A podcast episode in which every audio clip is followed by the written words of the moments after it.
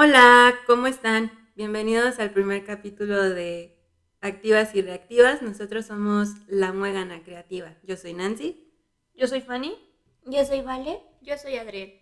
En este podcast vamos a empezar a presentarnos quiénes somos, de dónde venimos, cuál es nuestro proyecto, por qué nos interesa hablar de ciertos temas y cómo es que generamos este colectivo de La Muégana Creativa.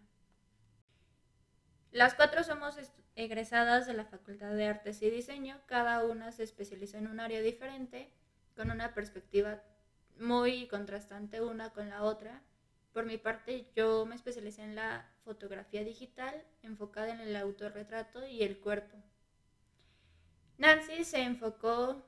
¿En qué te enfocaste? pues yo me enfoqué en un poco de todo, realmente nunca me quedé en una sola cosa. Me gustaba la escultura en metal, me gustaba la fotografía, me gustaba mucho el grabado e intenté con la pintura hasta que me di cuenta de que no somos amigas. Suele pasar que te vas a un área y simplemente no son amigas, no te llevas bien. Lo importante siempre va a ser aprender lo que puedas y lo que te deje algo para tu vida y tu crecimiento personal. Así es. Eh, bueno, yo soy Fanny, mm, yo me especialicé en el área de dibujo y pintura principalmente, aunque también tuve mi indagación y mi exploración artística en las áreas de escultura y de grabado un poco. Eh, pero sí, principalmente me dedico a producir pintura y dibujo eh, y actualmente me interesa la investigación y la práctica de la curaduría y museografía, que creo que es el área al que me estoy más enfocando en la, actualidad, obviamente con una perspectiva de género. Y queer también. Pues yo soy Vale. Eh, mi área de especialización ha sido principalmente la pintura, pero pues yo también tuve mi momento de indagación que hice pues también escultura en metal, eh, modelado y ya, básicamente.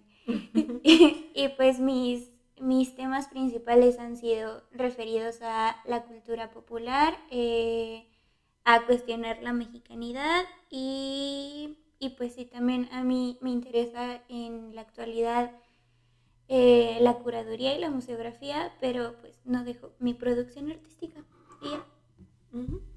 Sí, ¿cómo inicia nuestra historia como colectivo, chicas? Es muy curiosa en realidad porque si nos ponemos a pensar, inició desde el primer momento que pisamos la facultad. Literal, ¿eh? Sí, o sea, es muy literal porque llegamos a la inscripción, si mal lo recuerdo. Yo tenía una amiga en común desde la secundaria, la vi y de ahí como que cada quien hicimos como esta telaraña y tejimos esa pues amistad desde el primer día. Hubo un lazo que unía una con la otra. Sí, desde el primer día, o sea, había una fila para entrar a servicios escolares y poder recibir, creo que nuestras credenciales. Y entonces yo llego acá con nuestra amiga Yemile. Entonces Yemile fue el conecte para conocer a Adriel y Adriel fue el conecte para conocer a Fanny. Y James y yo fuimos el conecte para que ellas pudieran conocer a Vale. Así es, sí. Y ya de ahí no, no nos separamos prácticamente nunca, compartimos clases y proyectos. Aquí lo curioso fue que ninguna sabía que nos había tocado el mismo grupo, las mismas clases, o sea, simplemente fueron cosas del destino que tenemos que estar juntas. por una o por otra razón, siempre nos tocó juntas. Ya después, bueno, hicimos de las nuestras para seguir juntas durante la carrera. y por eso básicamente nos llamamos a nosotras mismas la muegana creativa. Eh, pues nuestra labor como artística y de creación, que, es algo que experimentamos, pues no solo como artistas, sino como personas en general, que el, ámbito creativo es algo que llevamos a todos los ámbitos de nuestra vida. Y pues la muegana porque pues como ya se habrán dado cuenta, somos básicamente inseparables este, desde hace pues ya cuatro años. Este, Casi cinco. Casi cinco. Sí, entonces... Uy, el aniversario. sí, sí. Entonces, básicamente esa es la, historia detrás del, nombre y realmente creo que como colectivo eh, artístico nos empezamos a denominar como hasta hace poco, eh, pero eh, bien o mal ya teníamos estos procesos colectivos creativos desde hace mucho tiempo, justo el Sí. compartir proyectos, el compartir experiencias, clases, etcétera. Realmente, pues tenemos... Siempre fuimos un muégano. Exacto. Sí, siempre lo fuimos y fue muy importante para nosotras crear entre nosotras este espacio seguro en la que todas podíamos apoyarnos las unas a las otras y no morir en el intento de la facultad y de la experiencia universitaria, porque muchas veces hay muchas almas que lo hacen completamente solas y el hecho de que nosotras pudimos hacerlo juntas hizo una experiencia que, que nos gustaría que todos pudieran experimentar y que... Y compartirla. Ujú. Claro. Creo que la colectividad es como, eh, se ha vuelto un- muy importante para nosotras eh, individualmente, ¿no? También, curiosamente, este, porque el- en la colectividad hemos encontrado como, pues ese apoyo, ¿no? Y, y ese eco y esa retroalimentación como con la otra, y creo que por eso encontramos un proceso creativo en colectivo, ¿no? Y en individual, porque nos hemos alimentado in- incluso en los proyectos individuales de cada una. Claro. Y es que es muy curioso porque normalmente cuando piensan en un artista lo piensan en solitario, en una creatividad, creatividad totalmente en su estudio. Única, como si fuera un genio. Sí, claro, la construcción de la figura del genio, ¿no? Exacto. Ujú. Que Y lo- indagaremos más adelante. Y lo interesante de esto es que al ser un colectivo y romper como con este estereotipo del artista genio, simplemente te das cuenta que al tener tantas voces y tantas opiniones, te nutre más que estar individual. Es más fructífero hacerlo en colectivo que hacerlo individualmente. Sí. Y más cuando tienes más que un colectivo, una amistad Claro. Totalmente. que sobrepasa a veces lo académico, que queda por encima de muchas cosas. Sí. Se podría decir que vivimos en carne propia la importancia de la colectividad, de lo mucho que se puede lograr con la colectividad y todas las cosas que se pueden cambiar con la colectividad. Este, esta red que todos tejemos Claro. es muy, muy importante. Creo que, bueno, podemos empezar a hablar un poco de lo que estamos haciendo como en la actualidad eh, con nuestro proyecto como colectiva. Eh, bueno, nosotras actualmente estamos trabajando en, un proyecto de, tesis, eh, que es simplemente un pretexto para eh, lograr como un montón de cosas más que tenemos en mente. Eh, este proyecto tiene como propósito crear una, bueno, el resultado final sería una exposición, hacer la curaduría de, una exposición con perspectiva de género y con perspectiva también de la teoría queer, eh, que ambas, que, que, todas estamos influenciadas por, por estas teorías, eh, tanto la feminista, interseccional, como la teoría queer, eh, eh, unas más que otras en, en ciertas partes, pero eh, pues, pues esta curaduría no es una curaduría como eh, tradicional en el espacio del museo, sino es una curaduría pues afectiva que justamente por eso hacemos tanto hincapié como en nuestra amistad y lo que ha aportado nuestra amistad a este proyecto, ¿no? Porque va directamente con la parte afectiva, con nuestros afectos, con el querernos entre todas, entre nosotras y apoyarnos como entre todas y construir como un cariño, que justamente la curaduría afectiva, pues, pues va un poco de eso, ¿no? Em, no sé, ¿qué, ¿qué les gustaría decir respecto a la curaduría afectiva para que entiendan un poco más? Pues la curaduría afectiva es para mí tejer redes, conectar con el otro este, a un nivel personal, más allá del intelectual. Y pues para mí básicamente es eso, tejer redes.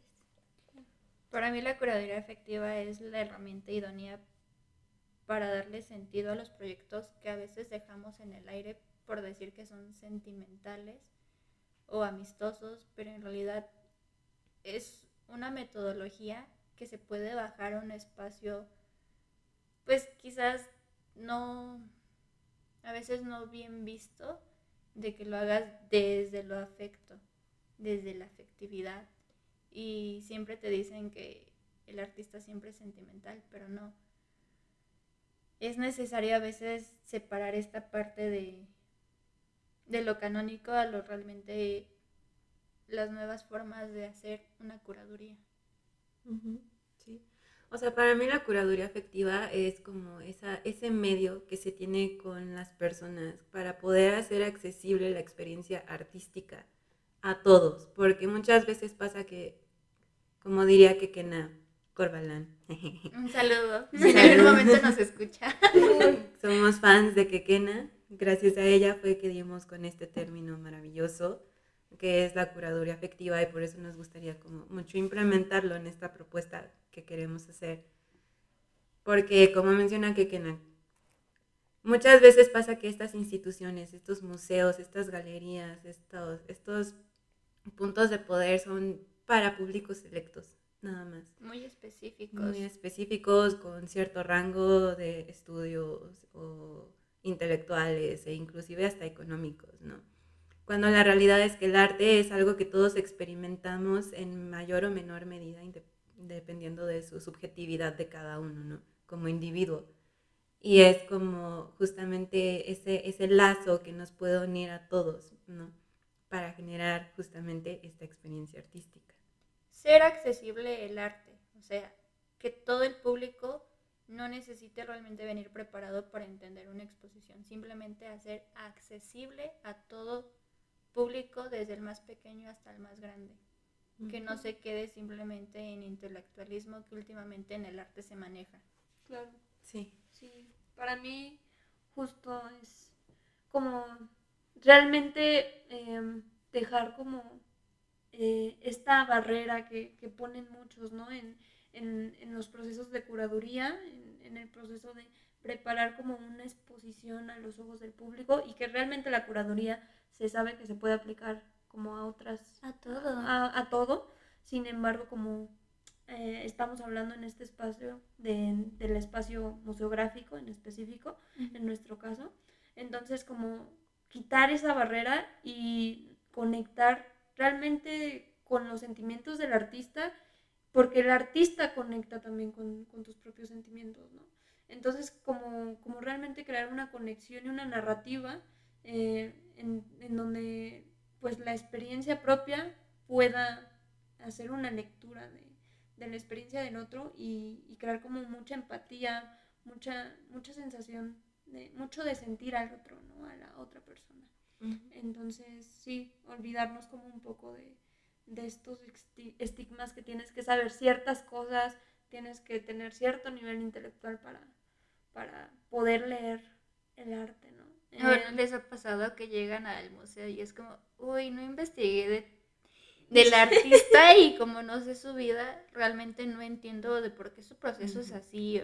Y es como, a veces es muy cagado realmente ir a las exposiciones sin una investigación previa, porque a veces uh -huh. no entiendes la misma exposición y es como, no hay que caer en eso, no, no llegar a una exposición donde tienes que investigar para entender no está rico. O sea, no, no está rico. Lo rico es llegar y conectar. A veces sin contexto, llegar y, y ver la pieza y que te haga sentir algo. Claro.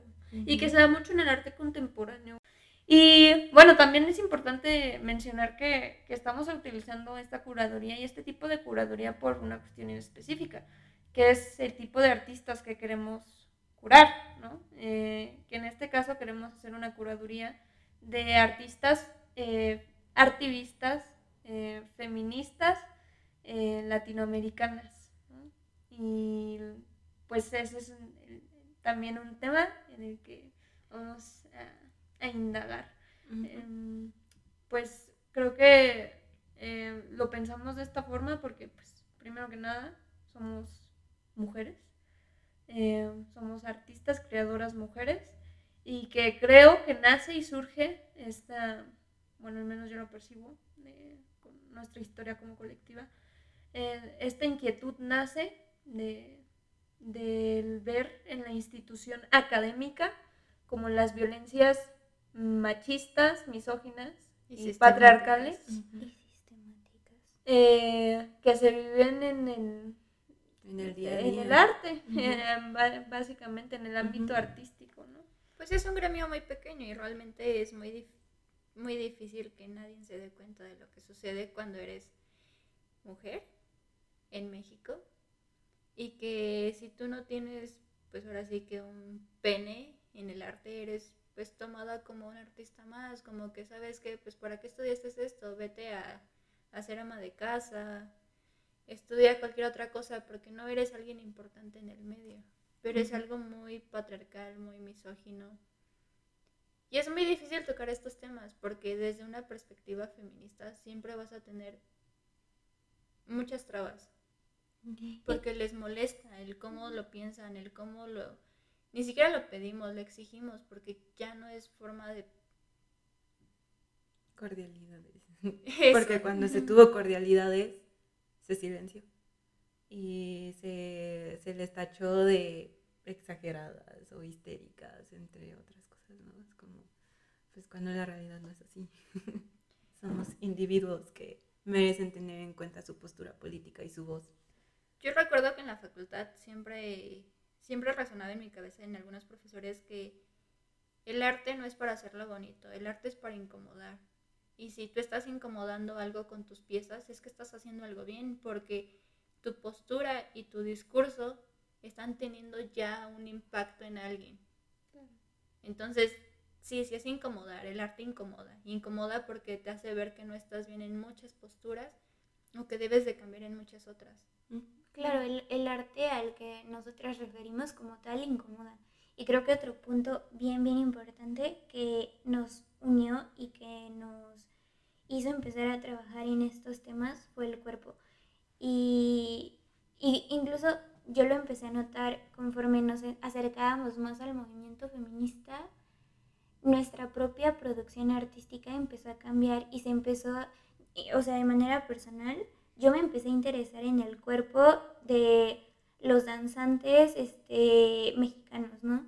Y me, y me empecé a interesar en las danzantes, ¿no? En cómo, cómo el cuerpo era súper, súper importante y que también podía decir algo y que también podía ser una herramienta. Creo que eso pasó en cada, en cada una de nosotras, en nuestra producción, y que eso también nos llevó a ver en otras artistas cómo el cuerpo funcionaba como, como ese medio, como ese eje temático. Sí, sí, totalmente. Es que una vez que empiezas a tener, a, ¿cómo se diría? A introducir y a cuestionar muchas cosas a partir de una perspectiva de género, ya no puedes no ver las cosas de la misma manera porque te das cuenta que es algo que afecta a todos a todos en general, a cada persona que habita, a cada lazo amistoso, amoroso o laboral, o sea, a todos están siendo afectados por exactamente la misma cosa. Y es muy difícil no dejar de verlo y no dejar de ser críticas al respecto, porque es como de por qué estás normalizando todo esto, o sea, porque nunca antes te habías puesto a pensar que esto podría ser una violencia, ¿no? Y es como de, ¿por qué? Porque es una violencia, no es por porque no puedes expresarte de cierta manera, no puedes vestirte de cierta manera, no puedes, o sea, vaya, o sea, esta, esta es una cadena que continúa y continúa y continúa, ¿no? Aquí el problema es cuando lo cuestionas, o sea, yo me, me basé en mis experiencias propias y recuerdo que cuando era niña yo tenía prohibido utilizar pantalones, porque eso era para los varones, pero ¿por qué viene todo esto? Porque te educan con una ideología cristiana donde mujeres usan falda, hombres pantalones. Y pobre de ti si utilizas pantalones. Claro.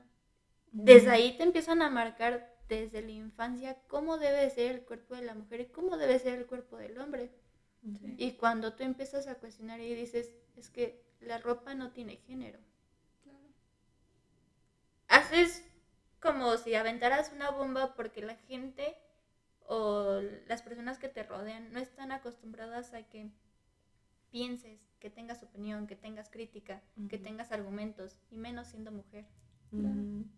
y, todo este tema del cuerpo, obviamente va ligado a lo, a lo afectivo directamente, o sea, directamente eh, repercute en nuestros afectos, en nuestra forma de sentir. Yo como mujer lesbiana, eh, muchas veces eh, me sentí privada de muchos afectos por, por que justo limitaban la expresión con mi propio cuerpo, ¿no? Yo a veces, justo como dice Adrián, quería vestirme de forma más masculina o lo que usualmente se conoce de forma más masculina, eh, que es una cuestión que yo traía como mm, independiente. Y me decían, no, tú no puedes, ¿no? Este, o, o tal, ¿no? Y muchas veces me pasó también que, que yo realmente sentía cosas por mis amigas, güey, y yo no sabía que podía sentir cosas por mis amigas, güey, porque a mí toda la vida me dijeron que yo a mis amigas simplemente las tenía que querer como amigas y ya está, pero yo en realidad estaba ahí, mira, enamoradita de mis amigas, en realidad eso es lo que yo, yo, yo no sabía. Ahí es el problema de tener una educación a veces muy pobre desde casa. El que no, heteronormada. Muy heteronormada, que no haya este espacio seguro de platicar con nuestros progenitores y decirnos, mira, no te preocupes, si eres niña y te gusta otro niño, no hay problema, está súper bien. El problema es cuando te dicen, uy, eres niña, te gustan los niños. Uy, ya tienes novio, ¿verdad? ¿Cuántos novios tienes? Y es como, Y te sexualizan desde la infancia. Literal. sí, y no está chido porque los niños no deben de estar pensando en que sus amigos sean sus novios.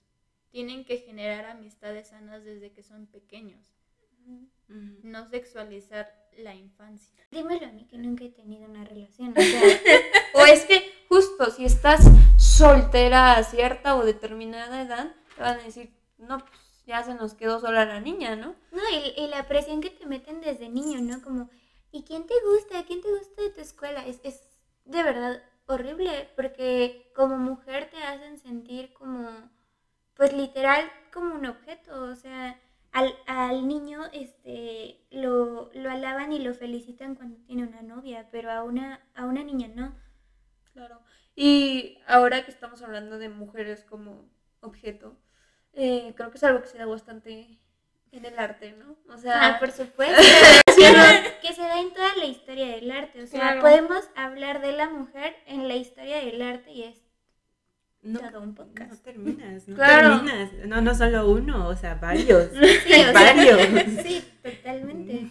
Tal cual, o sea, el, el hecho de que en el arte se pinta siempre como la mujer de forma pasiva, en el que solo puede ser, eh, pues, la musa, ¿no? O sea, yo hace poquito estuve leyendo este libro que nos este, recomendó Benjamín, en la historia de las mujeres.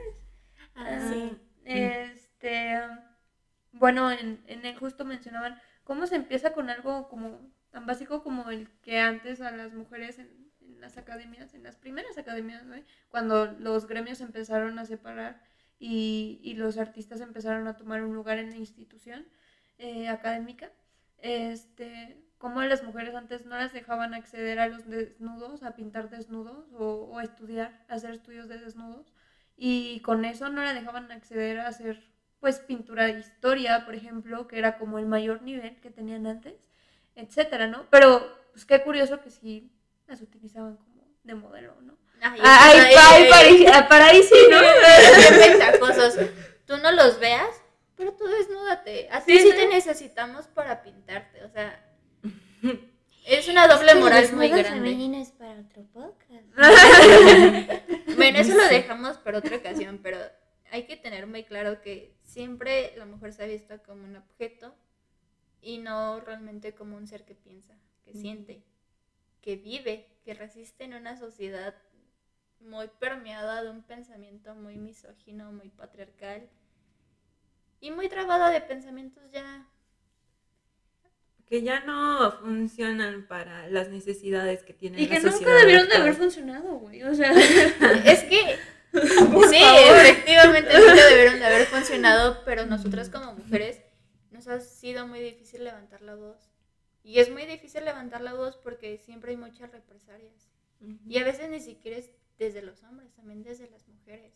Y creo que por eso eh, estamos como bastante interesadas en justo en como esta parte artivista, ¿no? Que cabe aclarar qué es el artivismo, ¿no?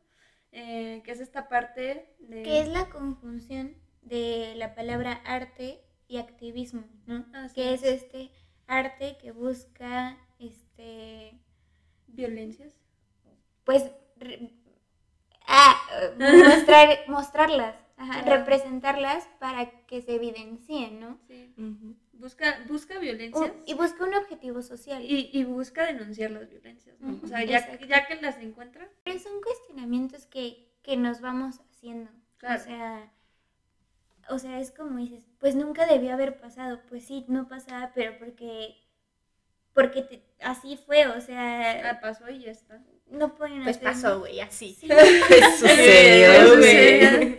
Entonces, eh, justo esta parte activista, eh, en donde se denuncian violencias, eh, creo que en la actualidad tenemos muchas creadoras, eh, Muchas prácticas. que muchas prácticas artísticas, que también es una cuestión que, que hay que aclarar. Nosotras eh, no, nos, no nos vamos a enfocar eh, como en específicamente en este arte, ¿no? En esta denominada arte institucional Contemporáneo. contemporáneo, este, sino que también vamos a, a abar- abarcar, a abarcar este, otras eh, prácticas artísticas, ¿no? Que las prácticas artísticas eh, muchas veces no entran dentro de este ámbito institucional artístico, eh, bueno, del arte, ¿no? Eh, Porque no tienen académico. las Académico. características suficientes para estar expuestas y sí, que sí, sean no valoradas ¿no?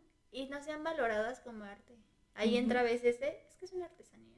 Sí, sí. O que son demasiado volubles, como el performance, e- y efímeras, como para ser considerada Claro. Como una pieza. Ajá. Sí, sí. Y- Dentro de estas eh, prácticas, pues está el bordado, la instalación, el performance, etcétera, etcétera. Que muchos ya entran dentro de la institución artística, pero eh, muchos no los consideran. O sea, es bien paradójico ahí, ¿no? Como a muchos sí los consideran y a muchos otros no, porque. Sí, hay una división Hay una ideología. Sí, sí, en donde, bueno, tú sí tienes para entrar a la institución y tú no tienes tanto, entonces mejor quédate pues un poco como afuera. Que muchas ahí también sucede una cuestión bien, bien interesante y bien chida también, que es, ¿sabes qué? Yo no quiero entrar a la institución del arte, no me interesa porque yo quiero estar eh, accesible para el público y muchas veces es más accesible estar, por ejemplo, en la calle este, que en una institución de museo, ¿sabes? Entonces ahí son varias, varias brechas que, que hemos identificado que, que están como muy interesantes y que hay mucha tela de donde cortar, ¿no? Eh, Y súmale, súmale pandemia. Sí, súmale pandemia, que también... Que no, y súmale... súmale pandemia y súmale que estos espacios se disminuyeron. Y obviamente le dieron preferencia a artistas que, que están haciendo pues este llamado a la pandemia, a lo que vivimos, a lo que está sucediendo. Pero tampoco están viendo las problemáticas que hay en casa. Y que estas artistas lo están haciendo ver, lo están, están levantando la voz y si no les permiten los medios estar en un lugar institucional o, o donde ellas quisieran, están haciendo activismo desde redes. Ahorita Claro. es lo más pesado y lo más fuerte que estamos viendo. Sí. Ujú. Súmale, súmale virtualidad, o sea, el, el hecho de que, uff, también eso. La Eh, virtualidad. ¿eh? O sea, eh, con este tipo de curaduría también hemos descubierto definitivamente que eh, la virtualidad es un, así como también el Internet puede ser bien feo, tiene sus partes bien bonitas también. Y es justo construir estos espacios eh, en donde puedes conectar con, no sé, con una persona de Argentina, Pues de Chile. literalmente tejer redes. Justo. Entonces, eh, creo que la virtualidad es, es aquí un plus en, en este caso en específico que estamos tratando de, de generar y de crear. Eh, el hecho de poder conectar con, con artistas, de hecho, pues eh, hace ratito Nan mencionó a Kekena Corbalán, que la conocimos por, por redes sociales, por, por su trabajo en, en internet. Y ella justo hace mucho esta labor de conectar como a través de redes a muchas artistas, a muchas creadoras, a muchos creadores y, y tal. Entonces, eh, pues sí, como que admirar esta, esta labor en donde pues, pues a través de la virtualidad, de internet, etcétera, puedes como conectar con, con mucha gente de muchos lados y ver las denuncias que hay en muchos lados, ¿sabes? Simplemente lo que estamos haciendo ahorita, nos estamos comunicando con ustedes a través de la virtualidad y estamos presentando este, esta mesa, estas mesas de debate. y estas perspectivas que les pueden servir para, en su vida cotidiana para reflexionar y demás, ¿no? O sea, esto simplemente, pues antes habría sido muy imposible, ¿no? y Pues ahora son es como muy tenemos. maravilloso. Son pláticas que tenemos normalmente en privado y creo que en esta ocasión tuvimos el privilegio de compartirles nuestros pensamientos, nuestros sentires, el cómo nos llevamos esta afectividad entre nosotras, el cómo vemos el mundo, cómo combatimos de- desde nuestra trinchera, cómo hacemos pequeños cambios en nuestros círculos sociales, el que permitimos, el que ya no hacemos, el que decimos, ¿sabes qué? Sí me gusta, pero ya no está bien, ya no me hace sentir cómoda con, con mi postura, con mi creencia, con lo que yo creo firmemente. Y empiezas a darte cuenta que la lucha empieza desde, desde tu persona. Claro. Desde ahí empieza. Si ya eres consciente de algo, ¿para qué lo estás haciendo? O sea, ahí es, un, es una lucha muy, muy constante y muy difícil a veces desde tu cabeza. De la Claro. interioridad a la exterior, exterioridad. Sí, Sí, y claro. después te vas de lo público a lo privado. Sí, De lo íntimo a lo social. claro. Que, que justo creo que esa es una cuestión como bien importante, ¿no? Que, que es pues nuestro motor básicamente, ¿no? El, el, el motor del, del proyecto, ¿no? El porqué del proyecto. Que es justo esta cuestión de nos dimos cuenta de una situación, nos atravesaba esa situación. eh, ya sea como creadoras, como... Sí, sí, como creadoras, como espectadoras, como etcétera. Entonces, eh, de ahí, pues decidimos accionar, ¿no? Y creo que, que la forma en la que estamos accionando, pues es justo eh, llevándolo a la práctica, a la reflexión, etcétera, etcétera, ¿no? El, el construyendo toda una investigación, un proyecto, etcétera. Varios proyectos, porque en realidad tenemos varios proyectos, este proyecto de podcast. Que, es- que súper loco porque en sí parten de, las, de los mismos dilemas. Claro. Todos. Claro. Sí, efectivamente. Totalmente. Como que un problema surge otra propuesta y de esa propuesta te das cuenta que hay otros dos problemas, de esos dos problemas salen tres propuestas y llega un momento donde dices, oye, salen cosas muy chidas y muy creativas para pues darle salida a estos problemas y llega un momento donde dices, wow, o sea, realmente estamos generando cosas muy chidas. Claro. Y, y realmente creo que con todas las propuestas lo que estamos buscando generar es justo conectar con otras creadoras, eh, conectar y tejer redes.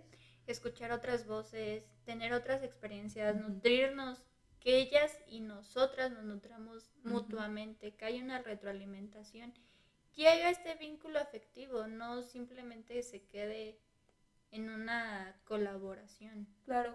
Y, y tanto escucharlas como que nos escuchen, como escucharnos y que el mundo nos escuche. Ahora sí como, como un poco más romántico, por así decirlo, ¿no? Pues sí. O sea, justo alzar la, la voz de forma colectiva, como esta cuestión de, de, sí, o sea, una vez habiendo encontrado a estas otras creadoras, estas otras eh, mentes creativas, pues eh, generar como un vínculo con ellas y generar como un vínculo hacia con el público como más en general, ¿no? Y pues obviamente visibilizar como los problemas que abordan ellas, como y pues sí, como generar como esta, esta cuestión. Es eh, como, es como poner en práctica este, este concepto de interseccionalidad, aplicarlo a la vida, aplicarlo al arte, aplicarlo al pensamiento, aplicarlo a, a la construcción de tu juicio. Claro. Y entender que la cotidianidad también va muy vinculada del arte. No son cosas distintas. Tú puedes ir de tu casa a la escuela y te pueden pasar tantas cosas Tantas experiencias estéticas. estéticas, tantas violencias.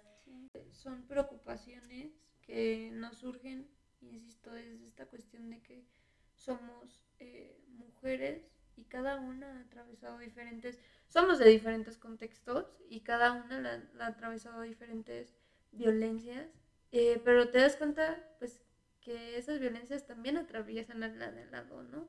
Y las violencias de la de al lado atraviesan a la otra de al lado, ¿no? Y no sé si ustedes se sientan identificadas, pero al menos para mí, a mí me gustaría que al menos esta generación tuviera realmente un despertar sincero y permanente y que siguiera contagiando a las demás generaciones que vienen, que no se queden ahí todas inmutables, que no sientan, que sean indiferentes, que realmente tengan ese valor y tengan la confianza de que van a ser respaldadas. Que yo creo que sobre todo en estos tiempos es algo que sí se está empezando a lograr. Nosotras estamos viendo cómo empieza a surgir y podemos ver verlo desde esta perspectiva porque nuestras antepasadas lucharon para que podamos estar en este punto. Entonces ahora es nuestra labor posibilitarle este tipo de pensamientos, o sea, este tipo de, pues, de seguridades que tendrían que tener cada ser humano en el mundo, ¿no? Claro. Por eso se crean espacios seguros, para que ninguna sea juzgada. O sea, es como dejar de acomplejar por la condición en la que naces. Tal Y es cual. como de, pues, basta, ¿no? Pero es romper, simplemente es romper lo que la sociedad a veces este pues dicta o piensa o te inculca de alguna u otra manera y darte cuenta que no siempre como lo pintan es como debería de ser. Hay otras alternativas, otras maneras. Y pues está bien cool cuando encuentras estos vínculos con morras bien chidas. Sí, es real. Entonces sí, em, creo que en general como ese es nuestro, nuestro enfoque, hablar de nuestras experiencias como mujeres y de las personas que se consideren como dentro pues de esta cuestión de, de De ser y vivir ser- siendo mujer, ¿no? Que, que también es una cuestión que, que ahí hay un debate como muy complejo muchas veces, pero que justo por eso nuestra perspectiva es como interseccional, ¿no? En, en un fe- feminismo pues Interseccional.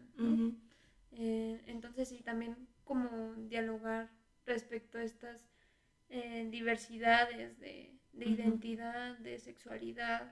En general yo creo que este podcast va a servir mucho para que estos, estos debates que acabamos de presentar ahorita, todas estas, estas inquietudes, las podamos externar y ustedes puedan seguir no- nuestro, nuestro hilo de pensamiento y ustedes formular su propio, su propio, Criterios. su propia opinión, su propio criterio, ¿no? O sea, se quedan con lo que les sirve. Y que al final del día no. también forman parte de un proceso creativo que estamos teniendo, ¿no? O sea, creo que eso es también lo chido, ¿no? O sea, formar un, un proceso creativo que involucre. A la colectividad. a la colectividad, justo, y, y desde el momento de ser escuchada como por otras, ¿no? Y por otros, y por otras. escucha activa. Sí, Sí, y- exacto. Y dejar la posibilidad de que el público, nuestro público, ustedes, interactúen con nosotras y tengan esa confianza de poder preguntar aquello que quisieran saber un poco más, ¿no? O que, o que no entienden por qué esto sería un problema en la actualidad, ¿no? O un concepto bien raro. Vaya, o sea, como saber cuál es la diferencia entre cuerpo de mujer, cuerpo femenino y cuerpo feminizado es algo muy rico. es algo que nos ha puesto en jaque. De repente es como, ¿a poco hay diferencia? Y es como, obviamente hay una diferencia y es desde la concepción, desde el pensamiento y desde lo que te impone una sociedad. Ujú. Ujú, Y creo que es muy rico compartir todo este proceso que estamos viviendo de, de, de construcción, de investigación, de, De topes en la cabeza que a veces Sí, nos damos. y de amistad, o sea, Ujú, no sé, es muy rico. Es muy ameno. Es ameno tener, tener acompañantes en tu vida diaria y saber que están ahí, que llevan el mismo hilo de pensamiento, que van fluyendo contigo, que, que saben qué, qué onda, qué piensas y que, Y que también te cuestionan, ¿no? y que y te que te hacen pensar y crecer mucho. Sí, eso, que te dan esa retroalimentación y que no es simplemente una amistad como las que pintan en las películas, simplemente es esto, Real. real, Claro. es tangible. Y, y creo que pues eso nos podría servir como para ir cerrando este, este podcast, eh, este primer podcast, que es justo el, el hecho de de tener estos diálogos y estos debates para, no solo para el ámbito artístico, que obviamente es en lo que vamos a estar sumamente involucradas, porque es nuestro ámbito de, de profesional, nuestro ámbito que nos incumbe profesionalmente, que nos inquieta profesionalmente.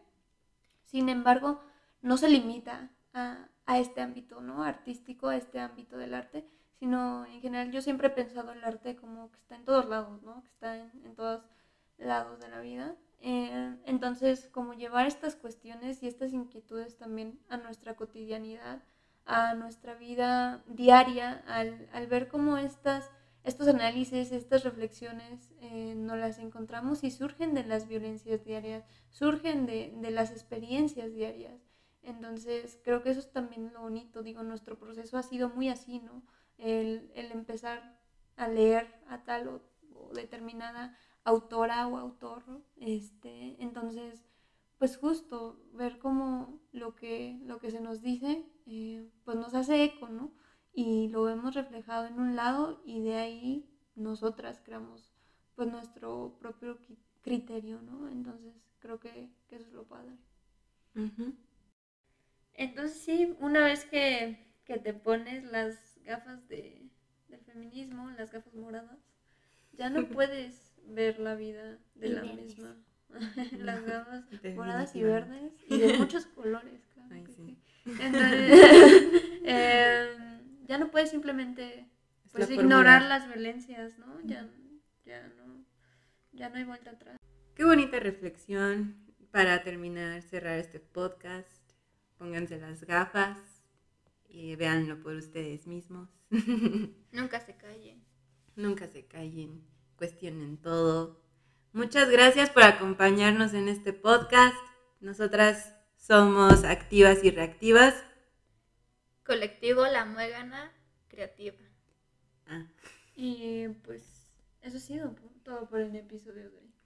hasta la próxima. Bye. Bye. Adiós.